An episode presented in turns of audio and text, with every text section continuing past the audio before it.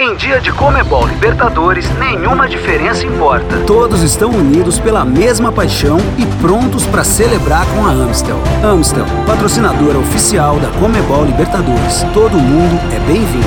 Beba com moderação.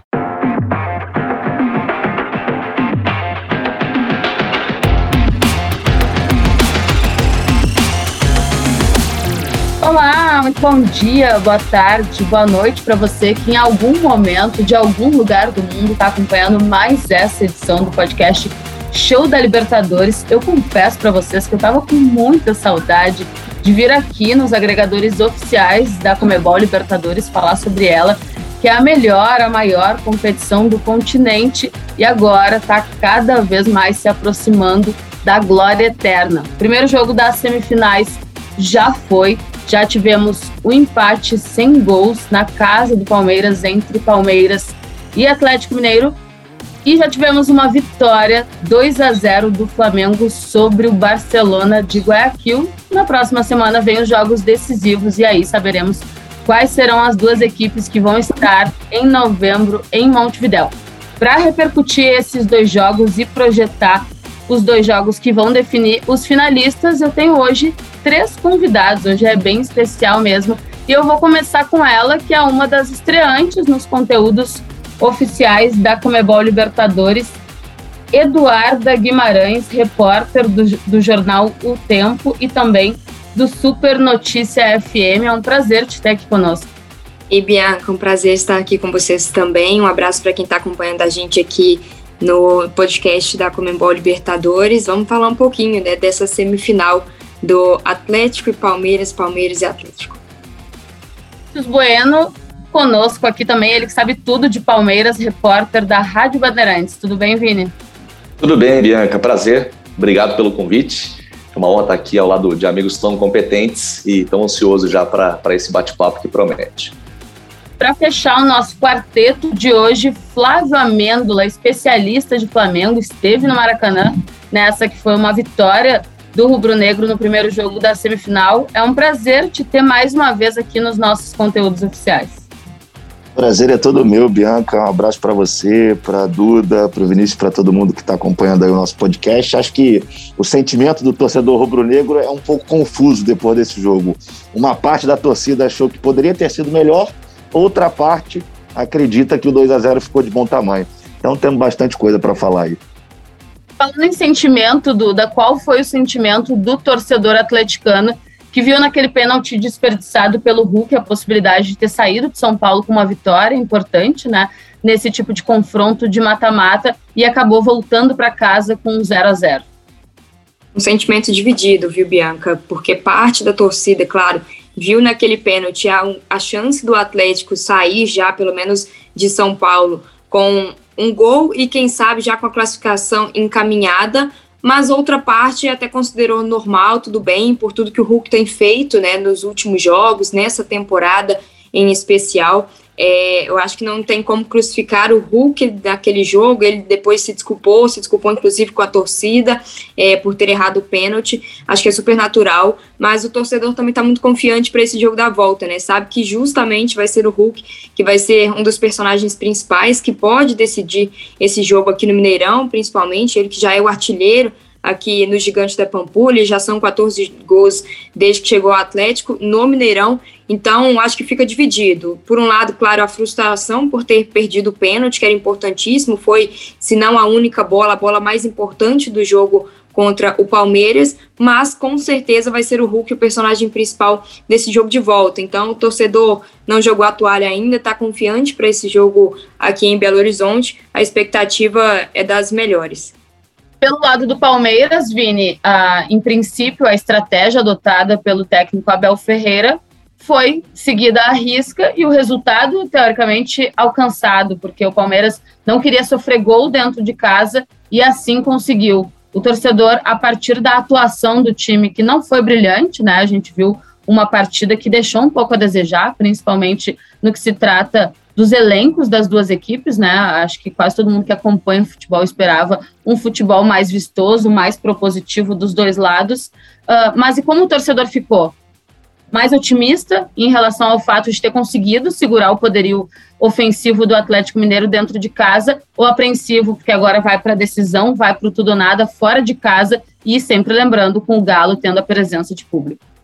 É, você falou que o futebol não foi brilhante e eu queria acrescentar muito pelo contrário. Foi um jogo que, de fato, né, deixou uma expectativa de que poderia ser muito melhor. Mas é, os, né, os, os, amigos, né, tanto a Duda quanto a Amêndola já disseram que é, o torcedor do Flamengo e o torcedor do Galo, eles estão com essas é, sensações divididas. Isso vale para o palmeirense também, porque tem muita gente dizendo que o clube foi covarde, entre aspas, de nem ao menos é, atacar o adversário ou se preocupar única e exclusivamente em se defender.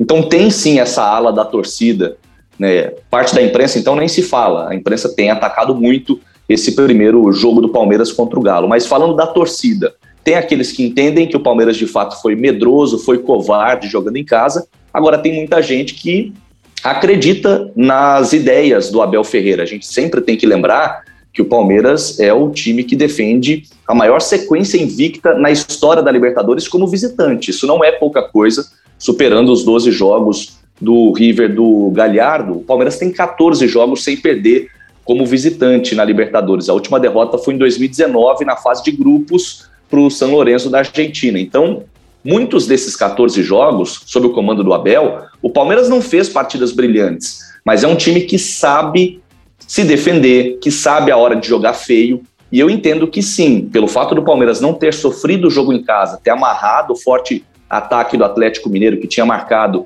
é, gols contra os últimos 14 adversários, e o Palmeiras vinha num momento muito ruim sofrendo gols em seis dos últimos nove jogos. Então, mais até do que agredir o adversário nesse jogo de ida da semifinal, o Palmeiras precisava fazer um jogo sólido defensivamente falando e conseguiu.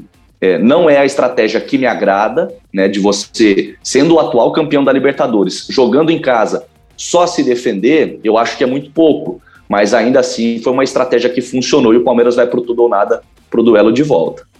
É, a gente pode falar que é, foi um excesso de cautela por parte dos dois times, né? De fato, como o Vini falou, pelo contexto atual, o recorte do contexto atual, tanto de Palmeiras quanto de Atlético Mineiro, se imaginava o Atlético com um pouco mais de favoritismo, né? O Palmeiras, de fato, não chegou num grande momento para essa semifinal, por isso a, a o empenho maior em se proteger, porque o Atlético, de fato, especialmente depois da classificação sobre o River Plate, aqueles 3 a 0 começou a apresentar o futebol que o torcedor atleticano queria mais, até agrediu mais o Palmeiras, né? O Palmeiras que se defendeu muito mais jogando dentro de casa.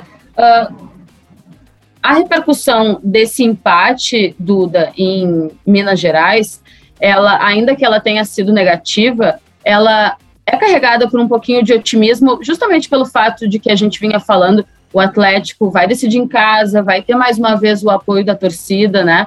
E viu diante de um Palmeiras um atual campeão que pouco agrediu o time, que pouco uh, teve possibilidade de sair com a vitória no primeiro jogo. Eu entendo que a torcida possa haver um tipo de divisão, porque a gente nunca vai ter uma compreensão absoluta, né, quando se trata de futebol. Mas há essa sensação de otimismo, de fazer, uh, fazer valer o, o fator 12 jogador no jogo de volta e con conquistar essa classificação, a segunda final de Libertadores da história do Galo? Com certeza, Bianca. Acho que não só o torcedor, né, que vai estar presente no Mineirão, a imprensa também tem contado muito com esse 12 jogador. Sabe que a torcida do Atlético realmente costuma empurrar o time quando joga, não só quando está dentro do Mineirão, como tem sido é, nesses últimos jogos no retorno né, da torcida, mas como sempre foi na história. Assim. Eu concordo que em São Paulo o Atlético não jogou tudo aquilo que o torcedor estava vendo nos últimos jogos. Acho, acho que por isso ficou essa sensação dividida. A imprensa também não sabe, ainda se coloca como um jogo morno, um jogo muito estudado, um jogo que o Atlético podia mais, justamente pelo histórico né, dessa temporada dos últimos jogos, até apresentações do Atlético na própria Libertadores. O Cuca testou ali uma estratégia que não deu é, tão certo, vamos dizer assim, porque acabou não conseguindo marcar o gol, ficou preso no, no, na marcação do Palmeiras realmente, mas espera que nesse jogo agora aqui em Belo Horizonte a situação seja um pouco diferente. O Cuca inclusive chegou a dizer que talvez mude a estratégia do jogo, né, que tente ali uma mudança ou outra para que o resultado aqui seja melhor. Claro, conta com o apoio da torcida nesse sentido também, é muito importante, mas também talvez perca uma das suas principais peças ali no ataque, né? Então, é, tudo, tudo pode acontecer nesse, nesse jogo de volta. Acho que a expectativa, por mais que no primeiro jogo não tenha sido vistoso, como você falou, ela é positiva para esse segundo jogo, justamente por essa mudança de panorama, porque aqui o Atlético precisa fazer valer não só o fator casa, né? Precisa vencer se quiser se classificar. O Atlético não quer levar essa decisão para os pênaltis, então vai precisar é, se lançar ao gol, vai precisar ir à frente. Então acho que por isso só já muda totalmente o que se esperar desse segundo jogo, né? Por tudo que o Atlético vai precisar fazer dentro de casa para se classificar sem precisar passar pelos pênaltis. Há uma preocupação muito grande, claro, é, com o gol do Palmeiras, né, com o gol qualificado, que isso pode acontecer, por mais que o Atlético seja um time sólido, aí, sete jogos sem sofrer gols na Libertadores, há uma preocupação muito grande com relação a isso. Então, acho que a estratégia do Atlético para esse segundo jogo vai ser diferente para enfrentar o Palmeiras aqui no Mineirão. o Atlético, em caso de uma eventual classificação, pode conseguir a proeza de avançar à final da Comebol Libertadores sem ter sofrido gol na fase de mata-mata. Lembrando que contra o Boca Juniors e contra o River Plate não levou gols, né, com um tempo normal, com a bola rolando, e com o Palmeiras, por enquanto, no primeiro jogo, a mesma coisa, depois de um 0 a 0 E a gente fala sobre esse jogo ter ficado aquém das expectativas, mas, claro, como o Vini e como a Duda falaram, a gente sempre precisa considerar as estratégias, todo o nervosismo, a tensão em volta desse tipo de partida, o fato de haver um jogo de volta, mas de fato Palmeiras e Atlético Mineiro jogaram menos do que o esperado. O Flamengo também, né, Amêndola, porque o Flamengo, ainda que tenha conquistado uma vitória importante, com desfalques de dois jogadores que são essenciais no time uh, titular do técnico Renato Portaluppi, ainda assim, perto do que vinha demonstrando tanto na Comebol Libertadores, quanto no Campeonato Brasileiro, quanto na Copa do Brasil, uh, deixou a desejar. E eu percebi que quando o jogo acabou, assistindo da minha casa e acompanhando através das repercussões virtuais, já tinha inclusive torcedor criticando o técnico Renato Portaluppi. É muito engraçado, porque depois de uma vitória numa semifinal de Comebol Libertadores, mesmo com desfalque, uh, a galera ficou mal acostumada a isso. É, eu acho que a gente tem alguns pontos aí para citar. É, o primeiro deles, eu, eu vi muito, muito comentário negativo nas redes sociais, até porque o Twitter, principalmente, a gente sabe que é uma loucura, uma insanidade muito grande. Se você perguntasse para um torcedor rubro-negro há cinco anos se o Flamengo estivesse na Libertadores, numa semifinal, vencendo o primeiro jogo por 2 a 0 sem dois dos principais jogadores do time, acho que nenhum torcedor ia falar que ia ficar incomodado. Mas é, o, o que o Flamengo construiu nesses últimos anos faz com que o torcedor tenha esse sentimento. É, eu acho que é uma coisa natural, principalmente pelo que foi o jogo e pelo que vem sendo esse Flamengo do Renato. Goleadas é, é muito boas, é, muito vistosas, o time jogando bem mas é, é engraçado que na véspera do jogo contra o Olímpia, o Flamengo foi goleado pelo Internacional no Maracanã. Deu uma resposta boa contra o Olímpia. Perdeu para o Grêmio agora pelo Brasileirão, deu uma resposta, digamos que ok, contra o Barcelona. Então, esse time é um time cascudo, é um time que, é, é nos momentos de dificuldade, é, é, um time que sabe lidar com isso, sabe lidar com pressão, é um time experiente, mas eu acho que a, as críticas do torcedor elas têm um, um ponto importante nisso, porque se a gente parar para pensar, contra o Grêmio, talvez tenha sido o pior jogo do Flamengo eh, nos últimos tempos, sem dúvida, o pior jogo do Flamengo sob comando, sob comando do Renato. Foi muito pior do que o 4 a 0 para o Inter no Brasileirão, porque o time não conseguiu criar nada. É, e aí, depois você tem uma semifinal de Libertadores que você começa o jogo muito mal. O Barcelona, nos 15 primeiros minutos, fez uma pressão que por pouco não abriu o placar. Se não fosse o Diego Alves, o Barcelona teria feito 1 a 0 Aí, depois que o Flamengo faz 1 a 0 as coisas começam a, a virar um pouquinho mais a favor é, é, do time carioca. O Flamengo teve duas bolas na trave, mandou no jogo até o final do primeiro tempo. E aí, com a expulsão é, do jogador do Barcelona, todo mundo imaginava um segundo tempo é, é, muito absoluto do Flamengo. Não foi o que a gente viu. Eu acho que a, as alterações do Renato também é, nesse primeiro jogo elas não deram certo. Ele colocou o Thiago Maia como muita gente pedia e eu é, era uma dessas pessoas que pedia a presença do Thiago Maia, mas ele não entrou bem, é, errando alguns passos que ele não costuma errar. É, o Andrés Pereira, por outro lado, foi muito bem como segundo volante. A gente também tem que frisar isso, que era uma crítica muito grande em relação a ele, que muitos acham que o Andrés tem que jogar mais avançado com o Thiago Maia de segundo volante mas nesse último jogo a gente viu que o Andrés tem capacidade de fazer bem esse papel de segundo volante. E eu acho que é, o segundo tempo foi muito mais brigado do que jogado. E mesmo assim o Flamengo teve a oportunidade de fazer o 3 a 0 Acho que o sentimento do torcedor ele é compreensível se a gente parar para analisar as circunstâncias do jogo. O Flamengo jogou 45 minutos com um jogador a mais e não conseguiu fazer um gol. Então acho que a bronca fica mais em cima disso. Mas aí eu acho que a gente também tem que levar em consideração e o Flamengo jogou com o René na esquerda e com o Vitinho na vaga do Arrascaeta. É, longe de mim querer julgar aqui qualquer jogador, mas com o René na esquerda, o Flamengo perde muito tecnicamente. O jogo do Flamengo pelo lado esquerdo cai muito de produção, porque você não tem a dobradinha do Felipe Luiz com o Bruno Henrique, que é algo que acontece com muita facilidade. O Arrascaeta jogando centralizado no 4-2-3-1, ele cai muito pelo lado esquerdo, cai muito pelo lado direito. Você não tendo esse jogador, você quase não tem criatividade. O Vitinho é, vinha fazendo bons jogos, mas esses dois últimos ele não foi tão bem. É, então, acho que é, no fim das contas o saldo é positivo o 2 a 0 é positivo. E aí a gente ainda tem a questão do Davi Luiz, que começou jogando, foi muito bem. Acho que para quarta que vem ele vai ter a possibilidade de jogar os 90 minutos. É, e aí eu acho que o, Renato ganha muito. Com a entrada, com a permanência do Davi Luiz nos 90, com a volta do Arrascaeta com o Felipe Luiz, eu acho muito difícil o Flamengo perder essa classificação. Mas a gente sabe que Libertadores, como diz João Guilherme, é muito traiçoeira, né? Então é, é bom o, o Flamengo ter muito cuidado, porque o time do Barcelona, mesmo com um a menos, mostrou ser um time muito organizado pelo Fabian Bustos e merece também todo o nosso respeito e acho que preocupação do torcedor rubro-negro organizado e corajoso, né, Amêndola? Porque a todo tempo não se absteve de buscar o ataque, inclusive uh, obrigou o Diego Alves a fazer algumas boas defesas. E aí eu te pergunto, a preocupação do torcedor rubro-negro, ela está exatamente no jogo de volta, pelo rendimento que não ficou à altura do que o, o Flamengo vinha apresentando, ou já pensando numa eventual classificação à final e ter pela frente um Atlético Mineiro ou um Palmeiras? É, essa é uma boa pergunta, Bianca, mas eu acho que passa muito pelo jogo de quarta que vem. Eu acho que tem é, muito torcedor, obviamente, confiante, 2 a 0 Se o Flamengo faz um gol lá, né, obriga o Barcelona a fazer quatro, então você tem, fica numa situação muito cômoda, mas é, eu acho que preocupa, e principalmente o que eu vejo muito nas redes sociais do torcedor, é a questão de, do espaçamento do time em alguns momentos do jogo, a fragilidade defensiva. E eu já vi muita gente falando: ah, e se começa o jogo quarta que vem e no, nos primeiros 10 minutos o Barcelona faz 1 a 0 Aí já tem toda aquela pressão em cima. E lá em Guayaquil a gente vai ter torcedor, 30% foi liberado. Então é, vai ser um jogo que o Flamengo pode facilitar. Mas, obviamente, tudo isso vai depender de como vai estar o time.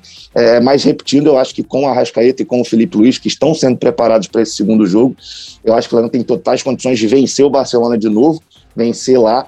E aí eu acho que a questão da final, é, de fato, você não tem como escolher um adversário caso avance a decisão. Acho que o Palmeiras, você tem uma rivalidade muito grande nos últimos anos, principalmente. É, o torcedor do Flamengo tem o, o, histórico a seu favor. O Flamengo nunca perdeu uma final é, para o Palmeiras, foi Mercosul é, e também agora a Supercopa. O Atlético Mineiro, você tem toda a história de 81 voltando, a década de 80 voltando à tona. É, então, assim, é, eu acho que quem vier vai ser uma pedreira muito grande. Mas pelo estilo de jogo, pelo que a gente tem visto, acho que o histórico diz que o Palmeiras talvez possa ser um adversário melhor. Porque contra o Atlético, o Flamengo tem tido muita dificuldade. É, perdeu 2020, perdeu 2021. Então, é, eu acho que o torcedor, nesse caso em específico, prefere o Palmeiras em virtude dos últimos resultados. É, semifinal já é uma fase de ficar observando o seu jogo e o jogo uh, do dia seguinte ou do dia anterior, já para pensar em qual poderia ser o adversário ideal numa eventual final. E o Flamengo, mesmo que não vença uh, lá em Guayaquil e a, avance com um empate à final, e mesmo que na final se defina o jogo numa cobrança de pênaltis, numa disputa de pênaltis, o Flamengo pode alcançar a maior invencibilidade na história da Libertadores. O time nesse momento é terceiro colocado, são 16 jogos de invencibilidade, né? A última derrota foi em 2019 para o Emelec. Uh, e pode, no caso, já na próxima, no próximo jogo, na próxima partida da semifinal, pode ultrapassar o Corinthians que ficou 16 jogos também na temporada de 2013 2012, 2013 e depois se avançar a final e continuar mantendo isso de invencibilidade, passaria também o Sporting Cristal, que é o primeiro colocado com 17 partidas de invencibilidade conquistadas nas temporadas de 1962 e 1969. De fato, é um dos grandes times a serem batidos aqui no nosso continente. Já projetando Ô, a semana só lembrando rapidamente, a, o Renato, com a vitória do Flamengo na última quarta e com o jogo que ele participou na última quarta, ele se tornou o treinador com o maior número de jogos da história da Libertadores, 79 ao lado do Murici, e com a vitória do Flamengo, se tornou o treinador com o maior número de vitórias na história da Libertadores, 49, ao lado do colombiano Gabriel Uribe, então o Renato também segue fazendo história na Libertadores. São números que o Flamengo também vem colecionando nas últimas temporadas, né? Sempre batendo marcas muito importantes. Mas vale a gente lembrar que o Barcelona de Guayaquil ainda não perdeu jogando em casa nessa Comebol Libertadores, um time que passou invicto na fase de grupos.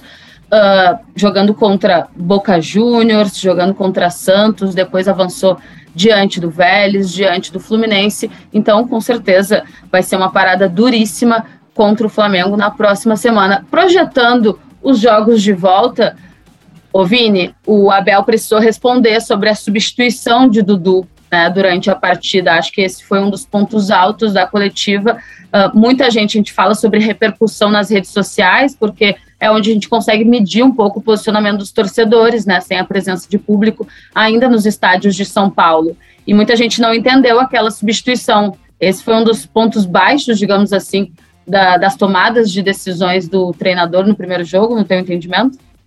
O Abel ele não tem um histórico de fazer boas substituições. Volto a dizer, é, é difícil até você criticar a estratégia que ele adota, sendo que é uma estratégia que acaba dando certo, mesmo a contragosto da imprensa, é, dos próprios torcedores, né? É, na, na, última conquista contra o Santos, na temporada 2020, o Palmeiras teve ali alguns jogos em que o torcedor não gostou da postura do time durante os 90 minutos. Mas aí termina o jogo, o resultado é interessante, você é, tem de dar o braço a torcer, tem de dar a mão à palmatória em muitas das decisões que o Abel toma. Isso quando a gente está falando de estratégia, mas é, mexer durante o jogo não é o forte do Abel. Desde que ele foi contratado em outubro do ano passado, a gente pode elencar aqui uma série de trocas mal feitas. E em relação ao Dudu, talvez tenha sido o primeiro momento ali de desgosto né, do camisa hoje 43, um dos maiores ídolos da história recente do Palmeiras, e fazendo uma comparação sem é, colocar os jogadores na mesma prateleira, pelo amor de Deus, hein?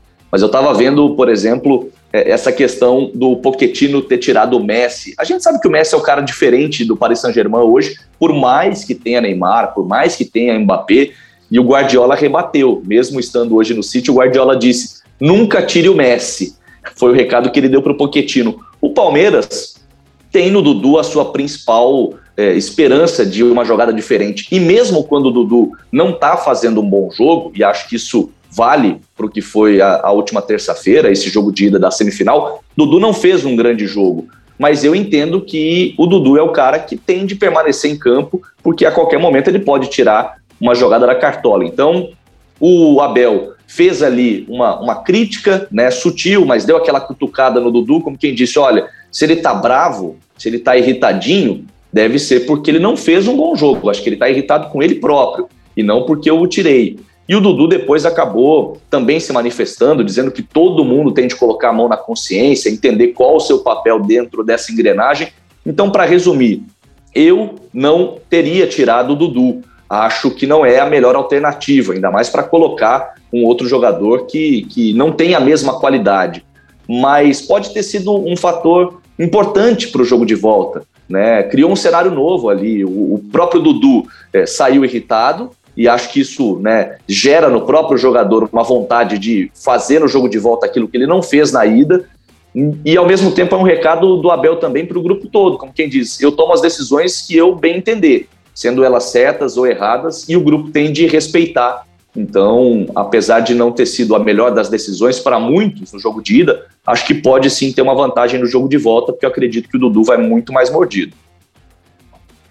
A gente está gravando esse podcast no dia 24 de setembro, uma sexta-feira. Ainda tem o derby do sábado, dia 25, antes do jogo entre Atlético Mineiro e Palmeiras. Mas dá para se projetar, Vini, como o Palmeiras vai voltar para essa partida jogando em Belo Horizonte? Dá para ter uma ideia se o técnico Abel Ferreira vai fazer alguma alteração, especialmente ali no setor de meio para frente do time?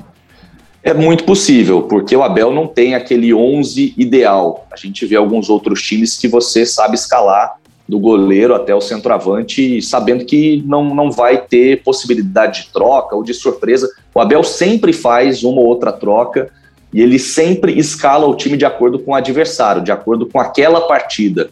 Então eu acredito sim num time com algumas mudanças em relação ao jogo de ida. O Felipe Melo, por exemplo, que foi a grande surpresa no lugar do Danilo, foi muito bem, mas para o jogo de volta, tendo de apostar numa saída um pouco mais rápida, um pouco mais veloz, para o Palmeiras no Mineirão, mais até do que não sofrer gols, o Palmeiras precisa fazer gols para complicar o Galo.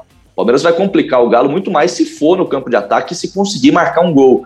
Então eu acho sim possível que o Abel faça é, não muitas trocas, não acredito num time totalmente é, desfigurado em relação ao jogo de ida, mas acho sim possível que ele faça mudanças. Duda, qual a situação do Diego Costa? Pois é, nesse momento o Atlético ainda não informa qual é a situação oficial do, do Diego Costa, né, que só relembrando acabou sentindo o fisgado na coxa esquerda durante o jogo contra o Palmeiras, também acabou mudando um pouquinho a estratégia do técnico Cuca, mas pelo menos aqui na, em Belo Horizonte, a informação que a gente tem é de que o Diego Costa teve uma lesão grau 2 na coxa esquerda. O Atlético tem feito trabalhos intensivos de recuperação com o Diego Costa, inclusive é, na reapresentação do time aqui em Belo Horizonte, ele fez trabalhos na academia, até tirou foto, tranquilizou a torcida, mas até o momento nenhuma posição oficial do Atlético. Ele chegou a realizar um exame de imagem, que o Atlético também ainda não divulgou, mas claro, com toda aquela expectativa, né, está se criando um mistério de saber se o Diego Costa estará ou não à disposição do Cuca para este jogo contra o Palmeiras. Dificilmente ele deve jogar né, a partida contra o São Paulo no final de semana, e aí fica ainda mais a dúvida se ele vai poder ser escalado no jogo contra o Palmeiras. A questão é que se o Diego Costa não puder, o Cuca teria a opção aí do Diego, aliás, o Cuca teria a opção do Eduardo Vargas, né, que foi uma mudança, até que ele também foi questionado no último jogo, porque que ele optou pelo Keno primeiro, antes do Eduardo Vargas, mas seria a opção mais natural na vaga do Diego Costa. Seria uma mudança que o Cuca já teria que fazer naturalmente se o Diego Costa não puder, e aí já mexe também no restante do sistema do Atlético, que precisa mais uma vez é, fazer os gols, precisa marcar para pelo menos passar com uma tranquilidade a expectativa do Galo. Já que a gente já está falando em possibilidades de time para a próxima semana, Amêndola, além de, dos possíveis retornos de Arrascaeta e Felipe Luiz, tu imaginas mais alguma alteração nos 11 titulares do Renato? Acho muito difícil. E acho que ele já deixou um recado, até mesmo para o torcedor, nesse último jogo, quando ele manteve o Isla. Né? Acho que o Isla, é, nesse momento, é o principal alvo da torcida do Flamengo. E acho que quando as críticas são voltadas ao futebol que ele vem apresentando, eu acho que elas são compreensíveis, mas o que fizeram com o Isla nas redes sociais é, foi de uma covardia muito grande, é, xingando foto dele com a filha, e ele, coitado, até tirou do ar o Instagram, e aí depois voltou. Eu acho que tudo isso contribuiu para o Renato dar força para ele. ele. O Renato sabe gerir grupo, é, e no Maracanã eu, a gente pôde acompanhar é, a torcida gritando o nome do Isla em momentos em que ele errava um fundamento básico, por exemplo. Teve um lance que ele é, cruzou, foi cruzar, ele errou bizonhamente e a, a, torcida, na saída de jogo do Barcelona, gritando o nome dele. Então eu acho que foi um recado do Renato para a torcida de que ele conta de fato com todo mundo do elenco dele. Eu acho muito difícil ele mexer em algum, alguma peça.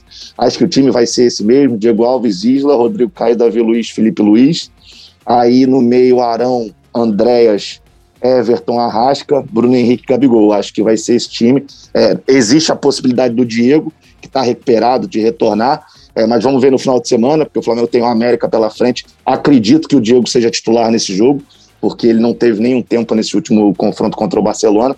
Então, é, acho que é um time que o torcedor já conhece e sem muitas surpresas, apesar do barulho da torcida para o Mateuzinho assumir a titularidade do lateral direita. Acho que isso vai acontecer, mas não agora. Talvez um pouco mais para frente. O Renato vai preferir, não os medalhões, mas acho que os jogadores mais experientes nesse momento decisivo da temporada. Só para a gente fazer uma menção rosa aqui, Amêndola, o Bruno Henrique tem sete gols e cinco assistências em 13 jogos em fases de mata-mata de Libertadores desde que ele chegou para o Flamengo. Então, ele gera quase que um gol por jogo diretamente em noites decisivas de Libertadores. É, a gente já falou muito de Gabigol nas últimas fases da Comebol Libertadores, né, em relação ao Flamengo, mas acho que essa menção honrosa é sempre muito necessária. Sem dúvida nenhuma. E se você para para pensar em 2019, semifinal contra o Grêmio, é dele o gol é, lá na Arena do Grêmio, ele faz gol aqui no Maracanã. É, oitavas de final, se eu não me engano, ele também faz gol contra o Emelec. Então é um cara que gosta de jogo grande, ele gosta de jogo decisivo.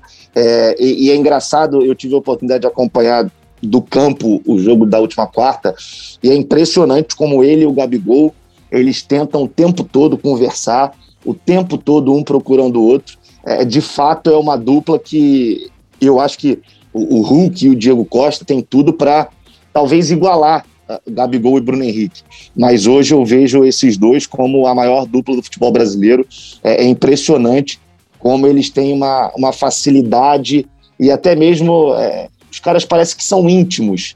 Eles conseguem é, é, ter essa facilidade de encontrar espaço para deixar o outro é, na melhor posição para fazer o gol. Eu acho que isso é o que mais importa. Não tem vaidade entre os dois. Quem está melhor posicionado recebe a bola. Eu acho que isso é extremamente fundamental para a engrenagem do time funcionar. São jogadores que crescem muito em momentos de decisão. Encaminhando o nosso encerramento aqui, mais uma pergunta para Vinícius Bueno. A torcida quer saber, Rony, o senhor Libertadores vai mostrar o diferencial nessas semifinais? É, tá todo mundo nessa expectativa porque os números do Rony eles são impressionantes nessa Libertadores, mas ele ficou é, um bom tempo fora dos gramados, ficou ali sem ter uma sequência por pelo menos dois meses, onde ele vinha sentindo muitas dores. Isso atrapalhou demais aquilo que ele estava fazendo no início da Libertadores. Então, é, só para você ter uma ideia, o Rony ele fez cinco gols na Libertadores de 2020, sendo o artilheiro do Palmeiras na competição. É, e, e, só é, na fase de grupos, por exemplo, o Rony já havia feito seis gols, já havia superado a marca de 2020. Então, há uma expectativa de que o Rony possa, agora nessa fase de mata-mata, recuperado da lesão muscular, voltar a apresentar aquele bom futebol. Em relação ao time titular, eu não consigo cravar mudanças, mas para mim, a, grande mudança, se é que ela vai haver, está no meio-campo. Para mim está claro que o, Abel vai manter esse ataque mais cascudo, que jogou a decisão contra o Santos no Maracanã, no dia 30 de janeiro, com o Luiz Adriano de volta ao time, ganhando sequência ao lado do Rony. O Dudu é o intocável do time, pelo menos para começar. Né? O Scarpa está perdendo espaço, o próprio Wesley também está perdendo espaço. Para mim, a dúvida está entre Felipe Melo, Danilo e Zé Rafael. São três jogadores brigando por duas vagas. O Felipe Melo foi muito bem, então, é possível que ele seja mantido pela experiência, pela abraçadeira de capitão, pela liderança do vestiário. E o Danilo talvez seja o melhor primeiro volante do Palmeiras hoje.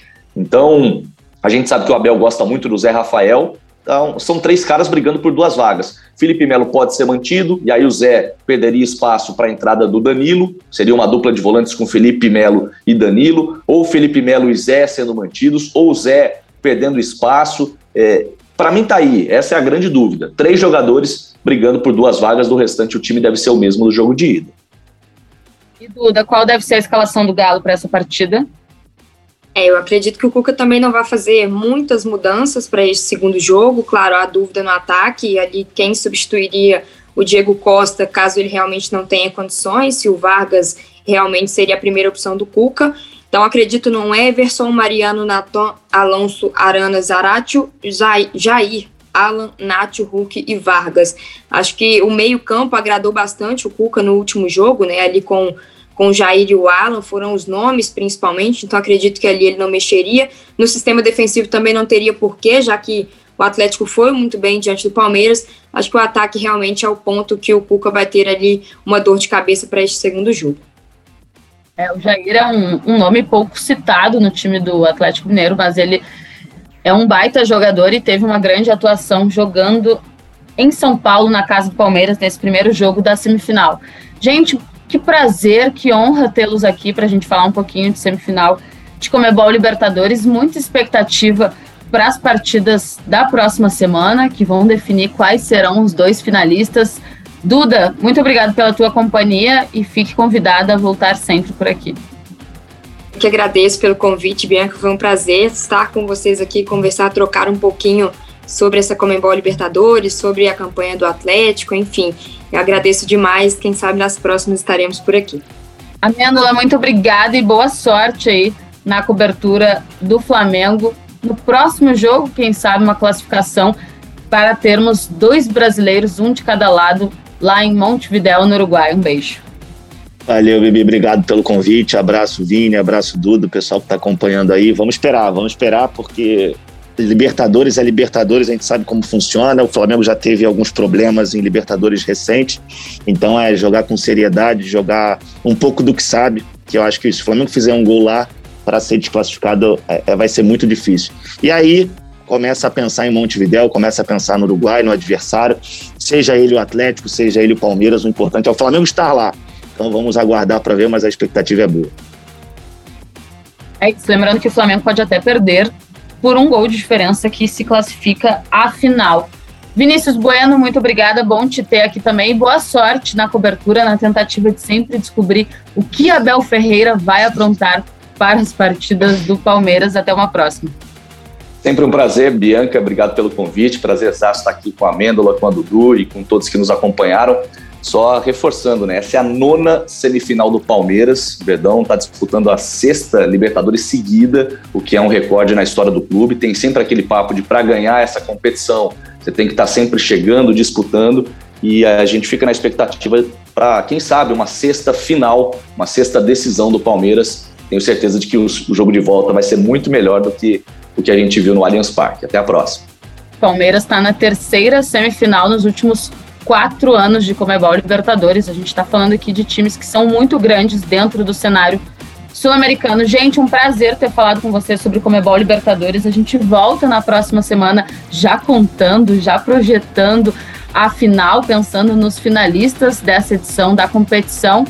Eu sou Bianca Molina, eu espero que a essa altura do campeonato vocês já estejam acostumados com a minha voz. Nós estamos nos agregadores oficiais da Comebol Libertadores, Deezer, iTunes Store, SoundCloud e Spotify. A Libertadores está quase no fim, mas a gente ainda tem muito conteúdo bom para trazer para vocês. Beijos, até uma próxima.